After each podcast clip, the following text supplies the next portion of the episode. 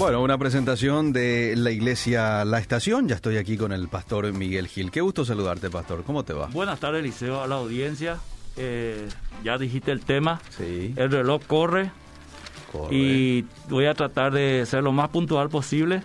Muy bien. Pero primero quiero aclarar, Eliseo, que nos hemos tomado dos martes Sí. para explicar las distintas posturas. Mm. Y lo que yo presento hoy no es una postura en sí, Mm. sino quiero, junto con la audiencia, inclusive aquellos que, que creen que va a haber un rapto antes de la tribulación, juntos veamos la palabra de Dios.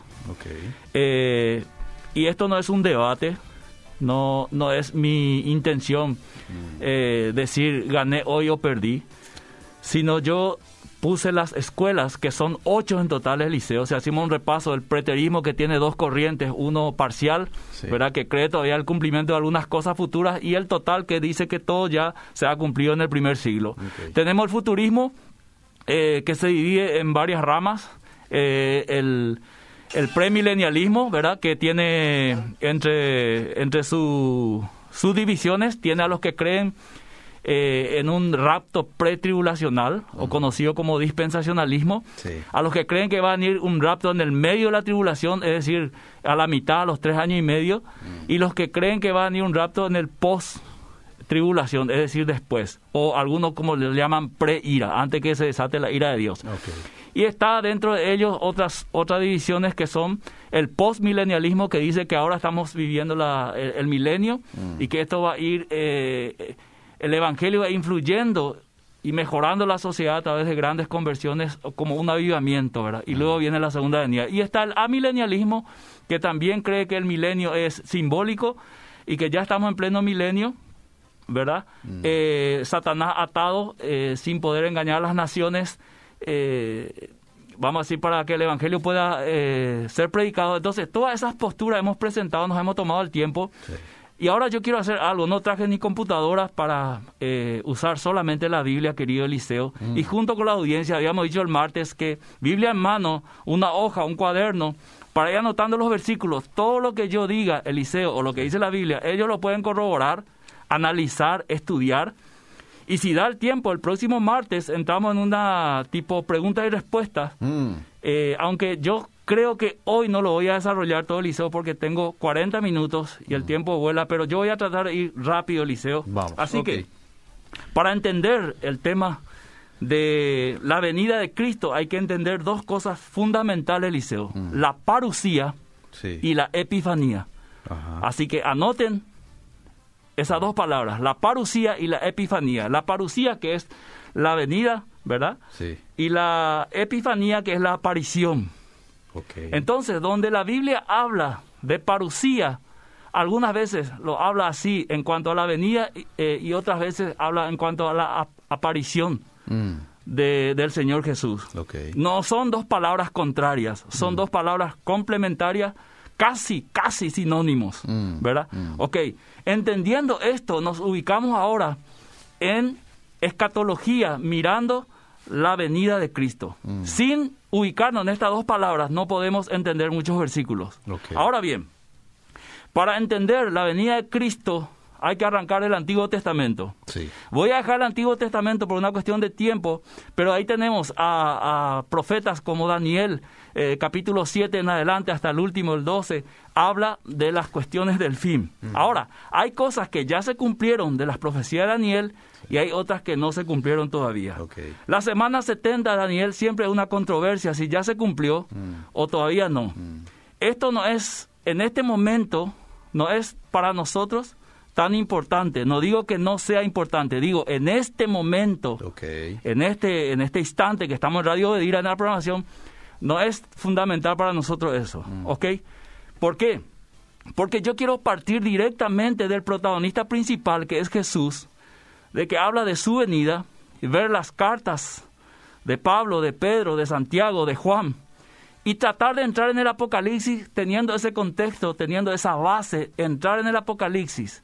Y antes de eso, querido Eliseo, si vos ves la Biblia y pensás, bueno, la escatología y el Apocalipsis es solamente para los eruditos, mm. solamente para los que terminaron mínimo una licenciatura en teología. Mm. Eso no es cierto. La palabra de Dios fue escrita para que todas las entendamos. Y también Dios puso maestros eh, en los dones, vamos a decir, de la iglesia, para que los maestros enseñen la palabra de Dios. Ahora, en la comprensión de muchos pastores o maestros, el rapto de la iglesia eh, ocurre antes de la tribulación. ¿Por qué?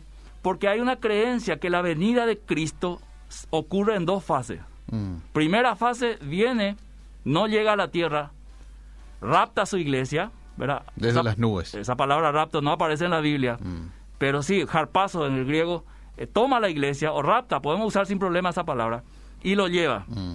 En ese, en ese momento ocurre siete periodos de tribulación, de los cuales la mitad es gran tribulación. Aparece el gobierno del anticristo, hay un trato directo de Dios con Israel.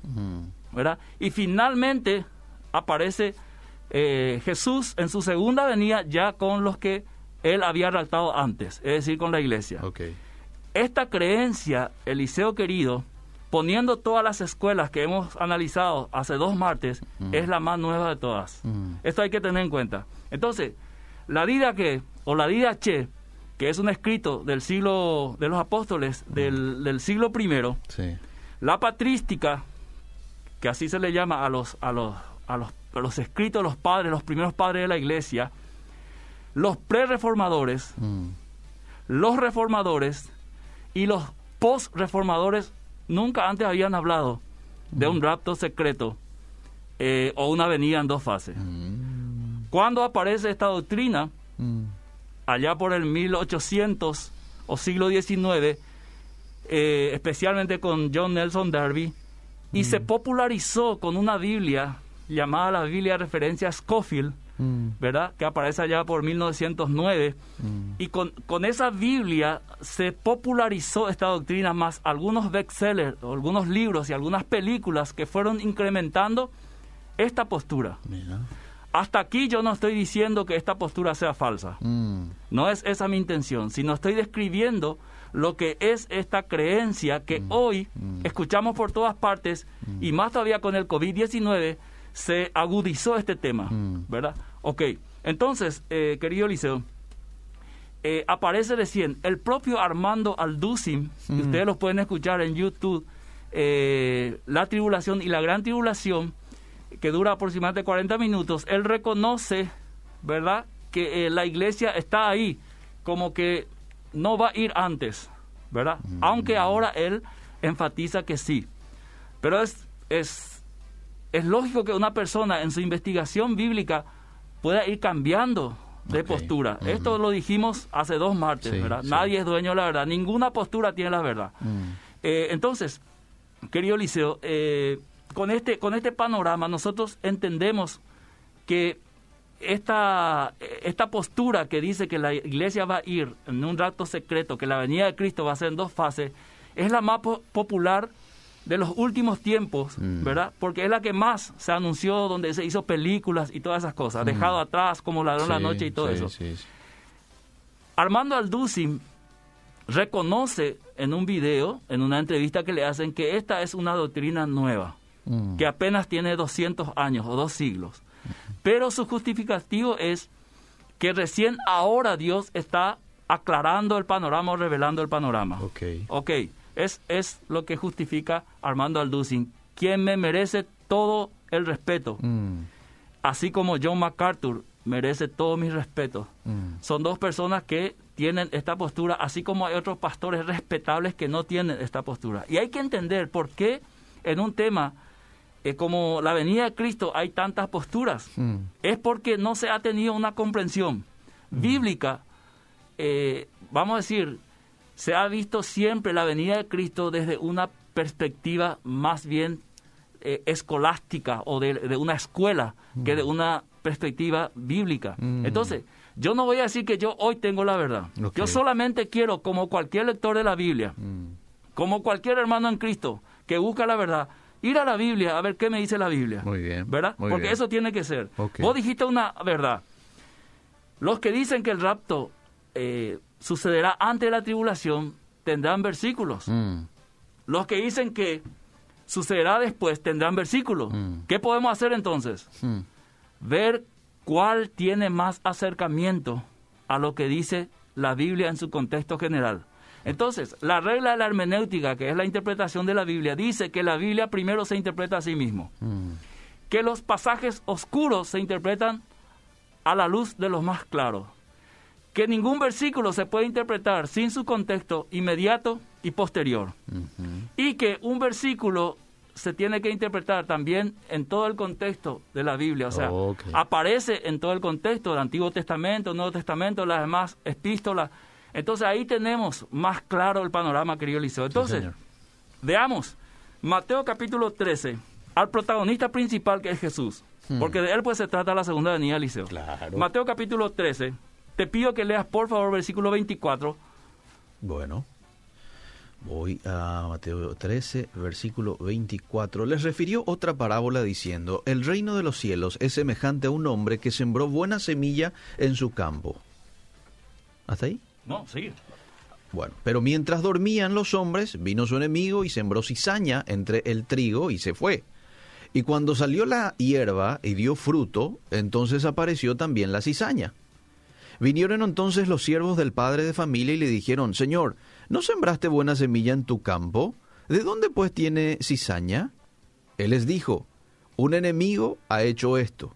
Y los siervos le dijeron, ¿quieres pues que vayamos y la arranquemos? Él les dijo, no, no sea que al arrancar la cizaña arranquéis también con ella el trigo. Dejad crecer juntamente lo uno y lo otro hasta la siega.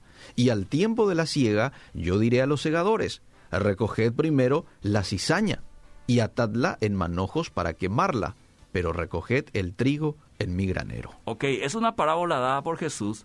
Sabemos que Jesús hablaba en parábola a la gente, Sí. pero en la Biblia hay parábolas que Jesús explica como la parábola del sembrador.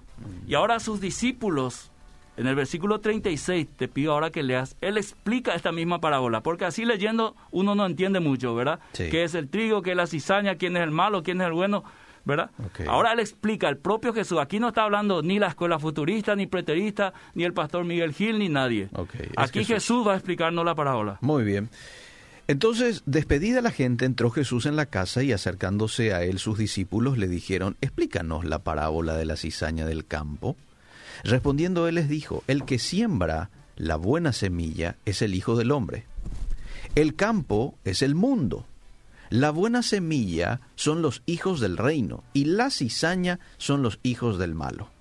El enemigo que la sembró es el diablo. La ciega es el fin del siglo y los segadores son los ángeles. De manera que, como se arranca la cizaña y, y se quema en el fuego, así será en el fin de este siglo. Enviará el Hijo del Hombre a sus ángeles y recogerán de su reino a todos los que sirven de tropiezo y a los que hacen iniquidad, y los echarán en el horno de fuego. Allí será el lloro y el crujir de dientes. Entonces los justos resplandecerán como el sol en el reino de su Padre. El que tenga oídos para oír, oiga. Ok, Eliseo, la lógica dice que si los segadores vienen, tendrían que apartar el trigo de la cizaña. Sí. Pero si vos lees la parábola, dice que van a apartar la cizaña del trigo. Mm. Este es para tener en cuenta y que nuestra audiencia anote en, un- en una hoja eh, este, esta parábola, ¿no? Mm. Eh, lo está diciendo Jesús. Sí. Y es en referencia, es una parábola escatológica porque él está hablando del fin Claro, del siglo. sí. Cuando la Biblia dice fin del siglo, no, se refiere al fin de una era, de un tiempo. Podríamos decir también el fin del mundo, querido Eliseo. Ok. Ahora, en el mismo capítulo hay otra parábola eh, escatológica en el versículo 47 al 50, si puedes leer. Asimismo, el reino de los cielos es semejante a una red que echada en el mar recoge de toda clase de peces. Y una vez llena, la sacan a la orilla y sentados recogen lo bueno en cestas y lo malo echan fuera. Así será al fin del siglo. Saldrán los ángeles y apartarán a los malos de entre los justos. Y los echarán en el horno de fuego, allí será el lloro y el crujir de dientes. Bien, Eliseo. Ambas parábolas, una explicada por Jesús, nos muestran que hasta el fin del siglo, hasta el fin del mundo, aparecen los buenos y los malos juntos. Mm. Que va a venir en el fin Cristo con sus ángeles y va a hacer una, un- una división entre los malos y los buenos. Los malos serán castigados, los buenos serán recompensados. Eso es lo que está transmitiendo. Y yo quiero que leas otra vez eh, el versículo, eh, el, cap- el capítulo 13, ¿verdad? Sí, El mismo versículo con que empezaste, sí. ¿Qué es el versículo? 24. 24. Solamente la primera parte. Bueno, dice, eh, les refirió otra parábola diciendo, el reino de los cielos es Hasta ahí. El reino de los cielos es semejante. Mm, Jesús inaugura el reino de los cielos. El reino de los cielos ya está entre vosotros. Ajá. Si nosotros no entendemos lo que es la parucía, la epifanía, el fin del siglo, la segunda venida, el reino de Dios, nos vamos a perder, querido Eliseo. Mm. Y no queremos perdernos, queremos, queremos aprender juntos la palabra de Dios, fuera de toda escuela, fuera de, toda, de todo fanatismo. Mm. Ahora lees, eh, el- el- el- si puedes leer el 47. Sí, con mucho gusto. Dice, mm, asimismo, el reino de los cielos es semejante a El una reino de red". los cielos es semejante. Sí. En ambas parábolas lo que está queriendo decir Jesús es, las cosas del reino de los cielos al final de los tiempos van a suceder así como y empieza a describir el trigo y la cizaña y eh, la red, ¿no? Que recoge al final, ¿verdad? Y separa las cosas. Bien, querido Eliseo, teniendo este, este panorama, andate a Mateo 16, 27. Estamos en el Evangelio, todavía no entramos en las señales del fin, Mateo 24, 25, Lucas 21, Marcos 13 ni Apocalipsis. Queremos entender la base, porque si no entendemos la base, eh, vamos a hacer versículos sueltos de aquí para allá, Eliseo. Ok. Entonces, Mateo 16, 26. 27. 27. Porque el Hijo del Hombre vendrá en la gloria de su Padre con sus ángeles, y entonces pagará a cada uno conforme a sus obras. Pregunto, Eliseo, Mateo 16, 27, con lo que acabas de leer, ¿tiene alguna relación? Sí, Ángeles, sí. venida y el fin de los siglos, o el fin de la era, o el fin del mundo. sí. Entonces, este hilo, cuando hablamos de escatología y hablamos de la segunda venida de Cristo y el final de los tiempos, no debemos perder. Porque si perdemos este hilo, entonces nos perderíamos el centro, el caracú, la base de lo que es la venida de Cristo y lo que significa la venida de Cristo, querido Eliseo. Entonces, con esta, con esta, con este, con esta base podemos ir ahora a Mateo 24, Sí. donde los discípulos le preguntan a Jesús, dinos, ¿cuándo sucederán estas cosas con referencia a la destrucción del templo?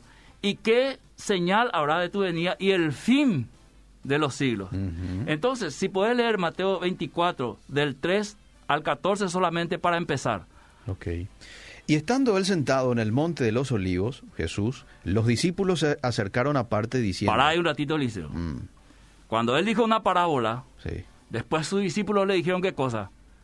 Explícanos esa parábola, Ajá. ¿no? Sí. Y ahora, él dijo públicamente que iba a destruir el templo, Ajá. y ahora sus discípulos le dicen, explícanos ahora esto, ¿verdad? Ok. Inclusive si vos te vas a Lucas 21 ahora, si me ayudas, querido Eliseo. Sí.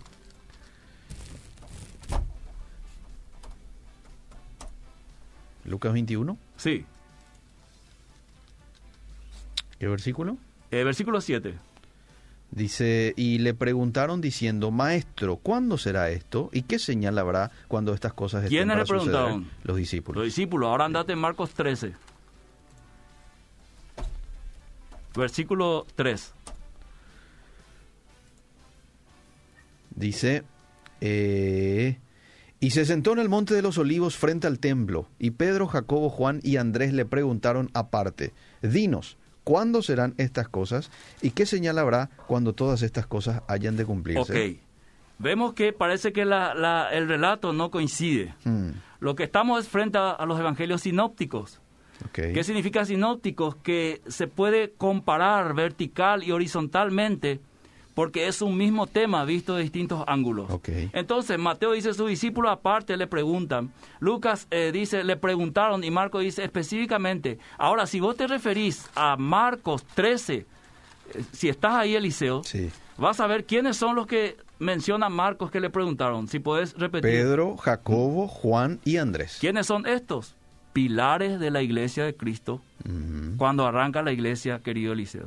¿Verdad? Pedro, Jacobo, Juan y Andrés. Andrés, ¿verdad? Son pilares porque son discípulos de Cristo, con quienes inició la iglesia, ¿verdad? Ok, entonces, ahora poder dar la lectura eh, Mateo 24, 3. Eh, estando él sentado en el monte de los olivos, los discípulos les- aparte le dijeron, dinos, ¿cuándo serán estas cosas? ¿Y qué señal habrá de tu venida y del fin del siglo? Es decir, le hacen tres preguntas aquí. Exactamente. Respondiendo Jesús les dijo, mirad, que nadie os engañe, mm, porque vendrán muchos en mi nombre diciendo, yo soy el Cristo y a muchos engañarán, y oiréis de guerras y rumores de guerras, y mirad que no os turbéis, porque es necesario que todo esto acontezca, pero aún no es el fin. Pero aún no es el fin. Sí. Hay una especificación del propio Señor Jesús, hablando de las señales, dice, todo esto va a pasar, pero aún no es el fin. No, no, no lo vean ustedes ya como, eh, como el fin. Ok. Ni por más que suceda una guerra y venga peste, no lo vean ustedes como el fin, porque aún no es el fin. Versículo 7. Porque se levantará nación contra nación y reino contra reino, y habrá pestes y hambres y terremotos en diferentes lugares, y todo esto será principio de dolores. Exactamente. Entonces os entregarán a tribulación y os matarán, y seréis aborrecidos de todas las gentes por causa de mi nombre. Muchos tropezarán entonces y se entregarán unos a otros, y unos a otros se aborrecerán. Y muchos falsos profetas se levantarán y engañarán a muchos. Y por haberse multiplicado la maldad, el amor de muchos se enfriará. Mas el que persevere hasta el fin, éste será salvo. Y será predicado este Evangelio del reino en todo el mundo, para testimonio a todas las naciones. Y entonces vendrá el fin. Clarito, Eliseo. Sí, Sin escuela, sin mucha explicación. Sí. Está clarito. sí. Jesús da un panorama general respondiendo a la pregunta, ¿cuándo será el fin? Hmm, Entonces, cuando nosotros leemos la Biblia, estudiamos la Biblia, Eliseo, la Biblia se interpreta a sí mismo.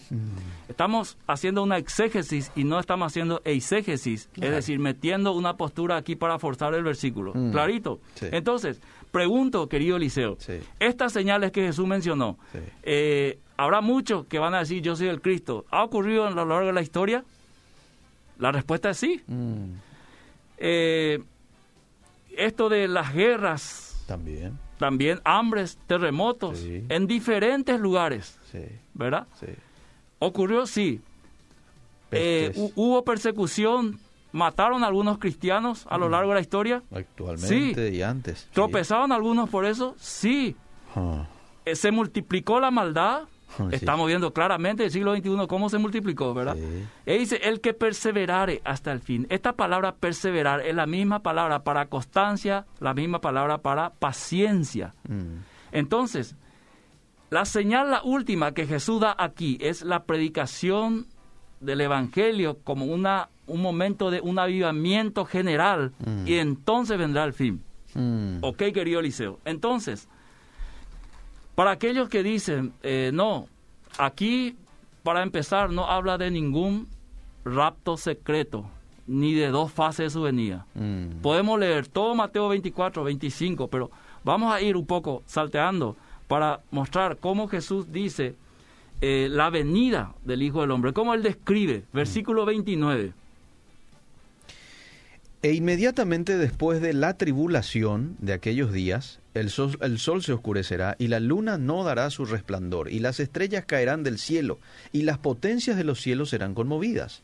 Entonces aparecerá la señal del Hijo del Hombre en el cielo. en- Epifanía, Ajá. Epifanía, Y entonces lamentarán todas las tribus de la tierra y verán al Hijo del Hombre viniendo sobre las nubes del cielo con poder y gran gloria. y y enviará a sus ángeles con gran voz de trompeta y juntarán a sus escogidos de los cuatro vientos, desde un extremo del cielo hasta el otro. De la higuera aprended la parábola, cuando ya su rama está tierna y brotan las hojas, sabéis que el verano está cerca.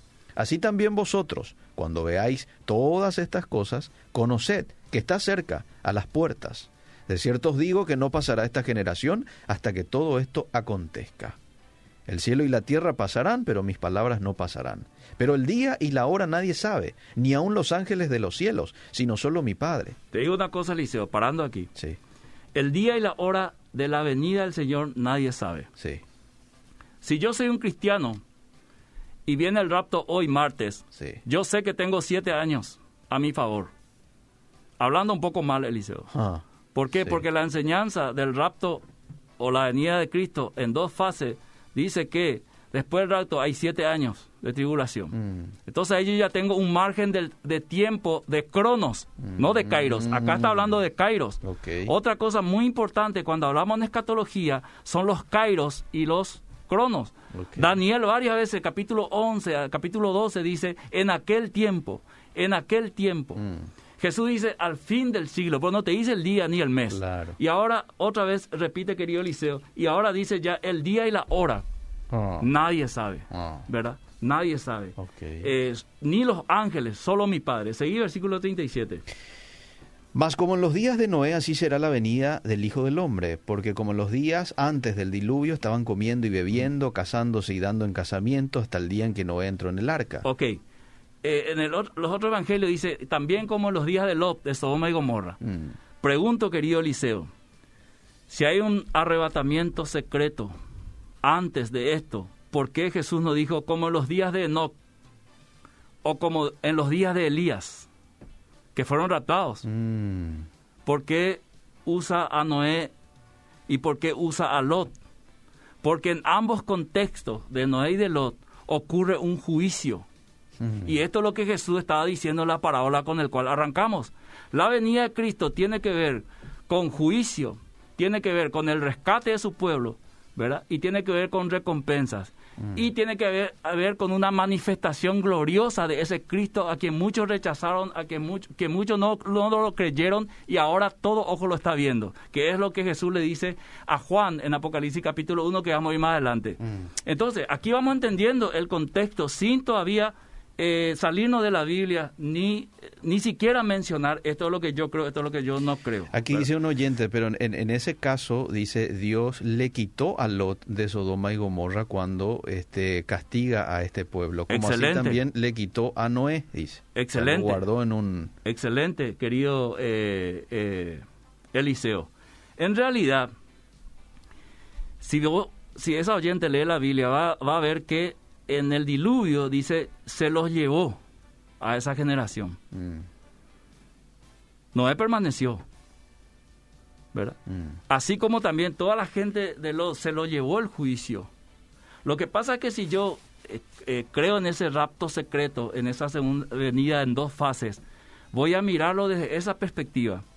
Por eso dijimos que es importante mirar el contexto y por qué Jesús está utilizando tanto a Noé como Lot en comparación con su segunda venida. ¿No era más fácil utilizar a Elías y Enoch, que son claramente arrebatados en vida? ¿verdad? Eso era lo más lógico, entonces no tendríamos este problema que estamos teniendo ahora. mm, ¿verdad? Pero Jesús pone en contexto para darnos a entender con las parábolas, explicando la parábola, anticipando lo que va a ser su venida y ahora explicando su propia venida, que el contexto es el mismo, querido Eliseo. Entonces, a partir de ahí comienza Jesús, eh, para eh, los que quieran leer, seguir leyendo el capítulo 24 en adelante 25, comienza a dar factores muy, muy importantes en cuanto a decir la venida y velad. Velad, santifíquense. Eso vamos a encontrar en todas las cartas para adelante, ¿verdad? Santifíquense. Sí. Eh, tengan paciencia. Y esta palabra que él dice en, en cuanto a su venida, el que persevera hasta el fin, o el que tenga paciencia hasta el fin, es la misma palabra que aparece en todas partes, ¿verdad? La palabra de la paciencia, o sea, la perseverancia. Eh, paciencia quiere decir... eh, ponerse bajo, ¿verdad? Está compuesto por dos palabras, ¿verdad? Eh, en griego. Entonces, es ponerse debajo durante algo, ¿verdad? tener paciencia. Entonces, querido Eliseo, mira, versículo 42. Del- Ahí en el versículo sí. 39, respondiendo a la oyente. Versículo 39. Sí. ¿Y no entendieron? A ver, acá. Como los días, no, de entendieron. 38, 38, Y no, y no entendieron hasta que vino el diluvio y se los llevó a todos. ¿A quién se lo llevó? Y a todos, a, la- a familia de Noé también, ¿verdad? ¿Se refiere Claro, también a la claro, familia? pero a Noé se lo llevó, pero en un arca. Ah, Ok, En el mismo momento que a los otros le llevó. ajá, Porque cuando cae la lluvia, Noé estaba ahí. claro. Solo que estaba en un arca. Mm. No es que desapareció. mm, Ok. ¿Entendés, querido Sí, Eliseo? sí, sí, sí, ¿Y por qué Jesús decía primero apartar las cizañas del trigo? Ajá. ¿Verdad? ¿Por qué apartar los peces eh, que va- van a ser utilizados o no, que son buenos o no, ¿verdad? En la pesca. Ahora, vamos entendiendo, querido Eliseo. Sí. Eh, Entonces, versículo 40, y se los llevó a todos así, versículo 39, y se los llevó a todos así.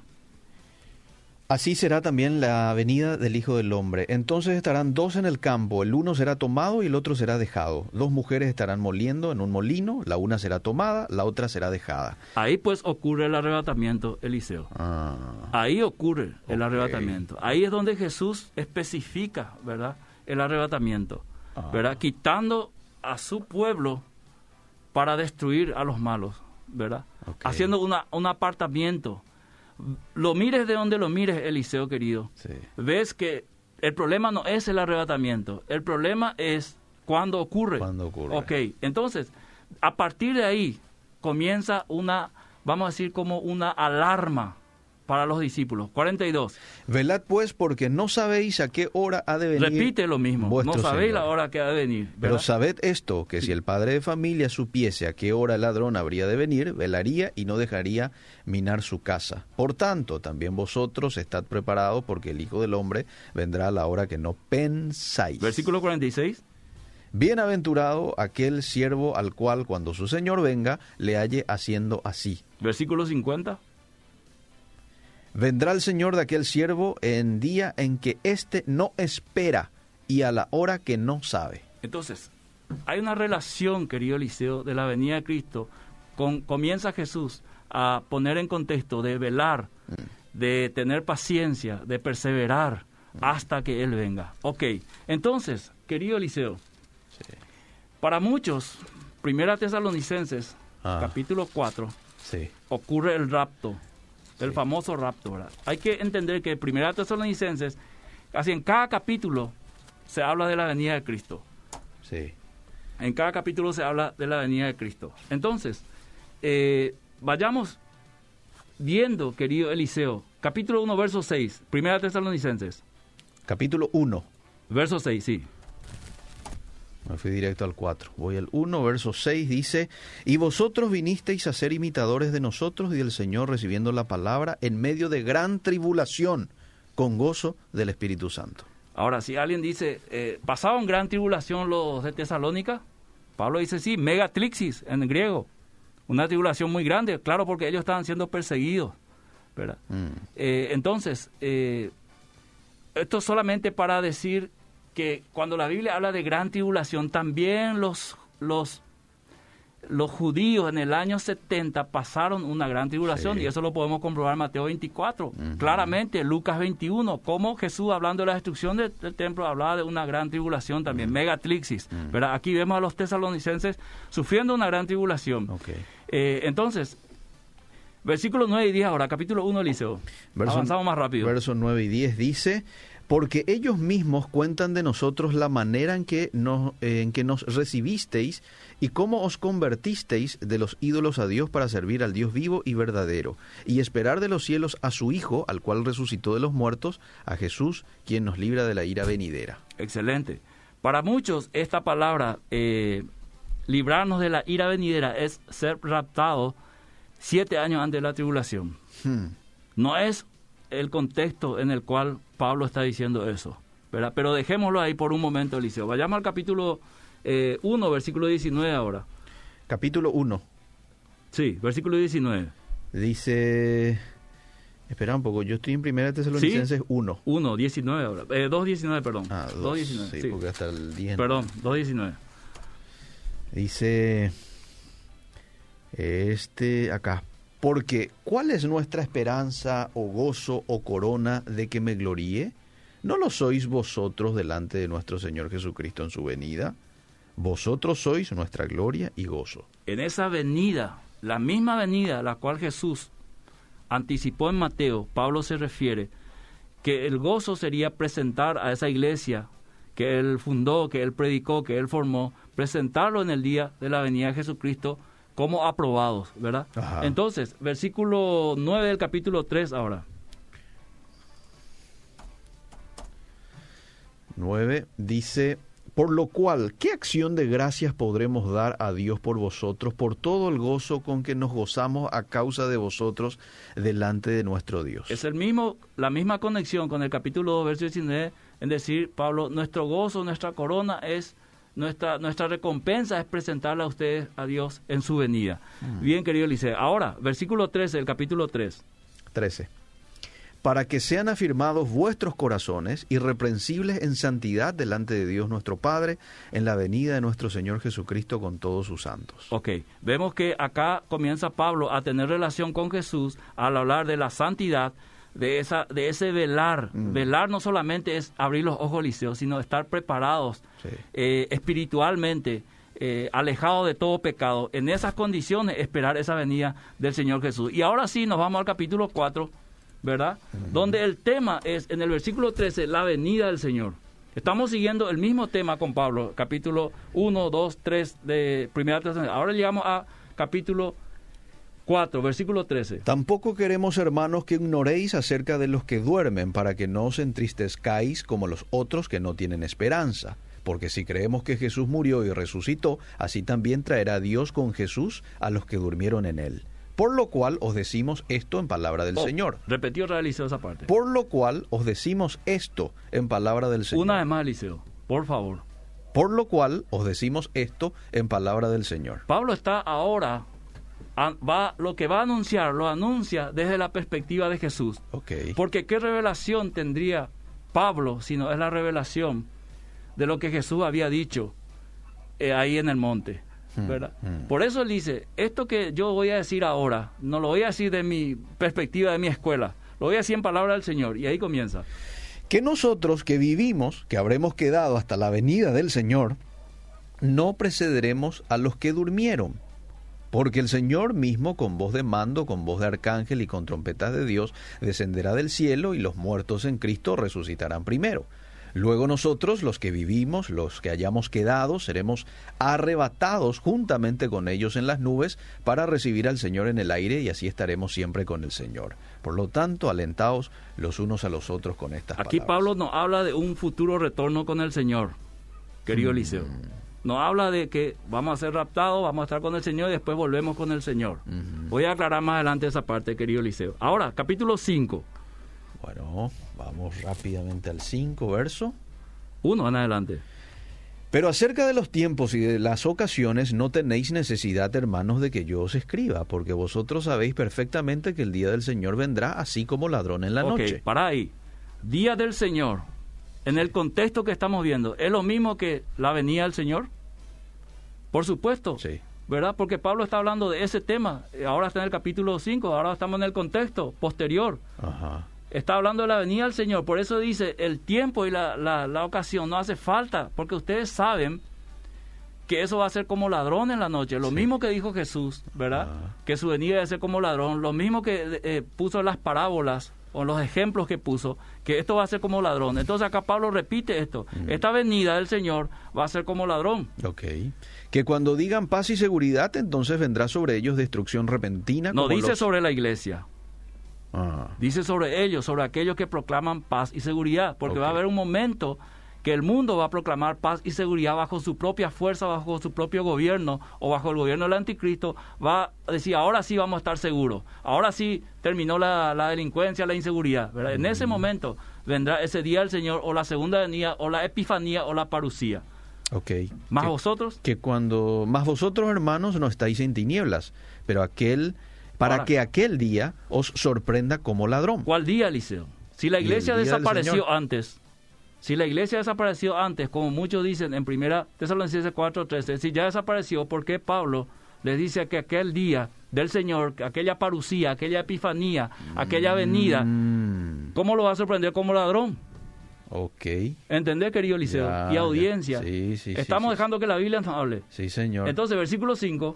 Porque todos vosotros sois hijos de luz e hijos del día, no somos de la noche ni de las tinieblas. Por tanto, no durmamos como los demás, sino velemos y seamos sobrios. Las mismas palabras que Jesús dijo después de haber dado detalle de su venida, y comenzó a decirle a sus discípulos, velen porque no saben la hora que van a venir, Mm. porque van a venir como ladrones en la noche. Sí. Así que estén preparados y Sí. comienza a dar ejemplo. Y Pablo repite lo mismo lo que en palabra del Señor él está diciendo ahora a la iglesia. Mm. Entonces, si el arrebatamiento, el rapto secreto o la primera fase de la venida de Cristo, la iglesia desaparece, ocurre en el capítulo 4, versos 13 al 18, en el capítulo 5 ya no hay necesidad de decirle que no le sorprenda aquel día como ladrón. Ok. Ok, querido Eliseo. Entonces, eh, versículo 23, capítulo 5.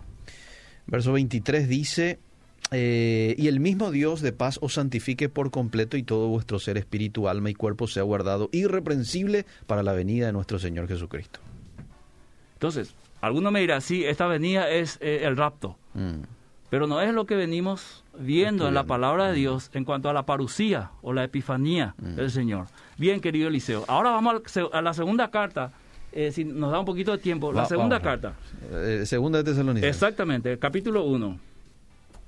El título, la Reina Valera me encanta porque el título dice, Dios juzgará a los pecadores en la venida Sí, de Cristo. de Cristo. Estamos hablando de la misma venida, Sí. parucía, epifanía, aparición o manifestación. Ok, debemos siempre dar gracias a Dios por vosotros, hermanos, como es digno, por cuanto vuestra fe va creciendo y el amor de todos, y cada uno de vosotros abunda para con los demás. Tanto que nosotros mismos nos gloriamos de vosotros en las iglesias de Dios por vuestra paciencia y fe en todas vuestras persecuciones y tribulaciones que soportáis. Esto es demostración del justo juicio de Dios para que seáis tenidos por dignos del reino de Dios, por el cual asimismo padecéis porque es justo delante de Dios pagar con tribulación a los que os Hasta ahí, Eliseo, un ratito. Dijimos que la segunda venida, en el contexto de donde arrancamos, siempre tiene que ver con aparición visible de Cristo, Sí. recompensa, juicio. Pablo está repitiendo lo mismo. Dice, cuando el Señor venga, Él va también a atribular a aquellos que atribularon a la iglesia en todo su historial, porque en, la, en las señales que Él menciona, dice, habrá persecución, los meterán en tribulación, y acá eh, los tesalonicenses estaban sufriendo por causa de Cristo. Mm. Entonces aquí hay una promesa de Pablo. Cuando Cristo venga, porque ellos creían como nosotros que la venida del Señor era en cualquier momento. Entonces eh, aquí no hay tiempo. Mm. En el primer siglo ellos creían que Cristo venía, nosotros hoy en el siglo XXI creemos. Y si pasa 100 años, los del siglo XXII van a creer que Cristo viene, está a las puertas. Entonces, seguimos versículo 7. Y a vosotros que sois atribulados, daros reposo con nosotros cuando se manifieste el Oh. Señor Jesús, Cuando se manifieste? Cuando se manifieste. Epifanía. el Señor Jesús, Sí. desde el cielo con los ángeles de su poder, ¿En llama? en llama de fuego, para dar retribución a los que no conocieron a Dios ni obedecen el Evangelio de nuestro Señor Jesucristo, los cuales sufrirán pena de eterna perdición, excluidos de la presencia del Señor y de la gloria de su poder. Cuando Cristo venga, tiene relación con donde arrancamos, Liceo, el Ah. juicio al final del siglo, de los buenos y los malos, la separación, Tiene, ¿verdad? La tiene, recompensa y el juicio, versículo 10. Cuando venga en aquel día para ser glorificado en sus santos y ser admirado en todos los que creyeron. Por lo cual asimismo oramos siempre por vosotros para que nuestro Dios os tenga por dignos de su llamamiento y cumpla todo propósito de bondad y toda obra de fe con su poder. Hasta ahí, Eliseo. Muchos piensan que cuando dice el versículo 10, cuando vengan aquel día para ser glorificado en sus santos, o muchos piensan, ah, Jesús va a volver en la segunda venida, pero ya con la iglesia. Pero aquí claramente Pablo está utilizando, eh, esta, este versículo está mostrando claramente que la venida de Cristo es justamente para glorificarse en sus santos, o sea, en aquellos que creyeron en Jesucristo, que fueron santificados. Y que por eso, estaban aguardando. Claro, por eso dice el apóstol Pedro, sin santidad nadie verá a Dios. Mm. Ahora, capítulo 2. De segunda de Tesalonicenses. Verso. Uno en adelante. Pero con respecto a la venida de nuestro Señor Jesucristo y nuestra reunión con Él, os rogamos, hermanos, que Hasta no- ahí, Eliseo. Sí.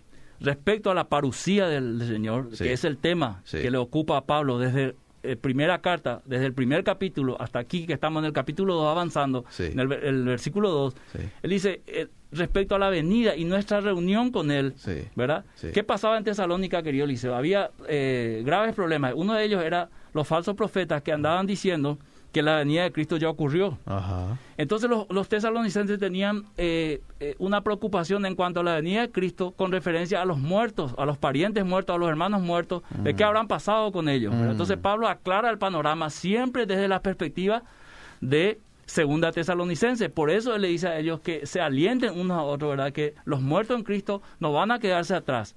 No dice que se alienten eh, con referencia a un rapto secreto o que se alienten que van a pasar tribulación. Y se aliéntense con estas palabras de que los muertos también van a participar de esa venida gloriosa, que es en toda la Biblia. El mensaje es la aparición gloriosa de Jesús para llevar a su pueblo y este, tomar juicio o venganza de toda eh, de todos los malos. Entonces, seguimos, versículo 2. Porque que no os dejéis mover fácilmente de vuestro modo de pensar, ni os conturbéis ni por espíritu, ni por palabra, ni por carta, como si fuera nuestra, en el sentido de que el día del Señor está cerca. Nadie os engañe en ninguna manera, porque no vendrá sin que antes venga la apostasía y se manifieste el hombre de pecado clarito, y hijo de perdición. Clarito, esa venida del Señor del cual estamos hablando hace, no sé, 30 minutos. Va a ocurrir posterior a la apostasía. Va a ocurrir, no va a ocurrir la segunda venida sin que se manifieste dos cosas. Sí. De las mismas que habló Jesús. Si te vas a Mateo 24, Eliseo, si Sí. me acompañás así rapidito Sí, en la audiencia con su vida ahí, en casa. Está, estoy ahí. Mateo 24. Si nos vamos a las señales que muestran la venida de Cristo, Sí. versículo 11, capítulo 24, Mateo 11, Dice, y muchos falsos profetas se levantarán y engañarán a muchos, y por haberse multiplicado la maldad, el amor de muchos se enfriará. exactamente. Este es apostasía. Por Ah. supuesto, claramente. Por eso Pablo dice, esto que los voy a decir ahora los digo en palabra del Señor, porque Mm. Jesús ya había dicho esto, que iba a haber apostasía, que iba a haber este persecución, que, que teníamos que velar, perseverar, mantenernos santos, ¿verdad? Eh, quizá el próximo martes voy a dar todos los versículos del Nuevo Testamento del cual habla de la preparación para la segunda venida. Ahora estamos en si va a ocurrir antes o no. Entonces estamos en Tesalonicenses capítulo 2 y Pablo le dice, no va a venir esa parucía, esa epifanía, Sin ese juicio, sin que antes aparezca la apostasía y se manifieste. Esta palabra se manifieste es la misma palabra epifanía. Mm. Sin que aparezca el hombre de pecado, el hijo de perdición. anticristo. Claro, porque para que para que se entienda esto, tiene que aparecer alguien que haga contra Cristo y su cuerpo para que se pueda entender el triunfo final de Cristo, que es todo el mensaje de Apocalipsis. ¿Se entiende, Liceo? Sí, Entonces, si vos seguís leyendo, vamos a entender más. Pero se nos fue el tiempo. Ah, Liceo, solamente hasta el, hasta el último versículo. Vamos, el 4 me decís, ¿verdad? Sí. El cual se opone y se levanta contra todo lo que se llama Dios, está hablando del anticristo, tanto que se sienta en el templo de Dios como Dios haciéndose pasar por Dios. ¿No os acordáis? Que cuando yo estaba todavía con vosotros os decía esto, Y ahora, vosotros sabéis lo que lo detiene, a fin de que a su debido tiempo se manifieste. exactamente, ¿por qué? Porque ya está en acción el misterio de la iniquidad, solo que hay quien al presente lo detiene, hasta que él a su vez se ha quitado en medio. Ahí. Muchos dicen, Eliseo, que Que es la iglesia. es la iglesia, pero acá claramente dice hasta que él, no dice hasta que ella. Ah. No habla en el sentido de la iglesia, hasta que Él se ha quitado. Tampoco es el Espíritu Santo, porque el Espíritu Santo no puede ser quitado, porque el Espíritu Santo es omnipresente. Mm. Entonces, ¿por qué no está manifestándose todavía el, el anticristo? Porque en ese momento el gobierno de- de- del imperio romano, y aquí tenemos una laguna en que no sabemos qué es, Mm. pero para terminar nomás, Liceo, aquí Sí. podría ser, para que un gobierno del anticristo, y esto me encanta de los que eh, hablan del rapto antes de Cristo, que ellos apuntan directamente a algo político. Mm. Entonces, para que aparezca un gobierno mundial, hoy, ¿qué detiene a un gobierno mundial? Varios gobiernos que no están dispuestos a entregar su gobierno. Sí. Pero llegará un momento en que eso va a ser quitado y el anticristo va a aparecer como un gobierno mundial, lo que hoy llaman todos un nuevo orden mundial. Para que eso ocurra, Paraguay tendrá que adherirse a eso, todas las naciones tendrán que adherirse, ¿verdad? Y entonces, eh, nos quedamos ahí, Eliseo. Se el me próximo fue. martes vamos. Se me fue el tiempo. Va- vamos el próximo martes a seguir, ¿te parece? Y vamos a leer los mensajes también. Seguimos.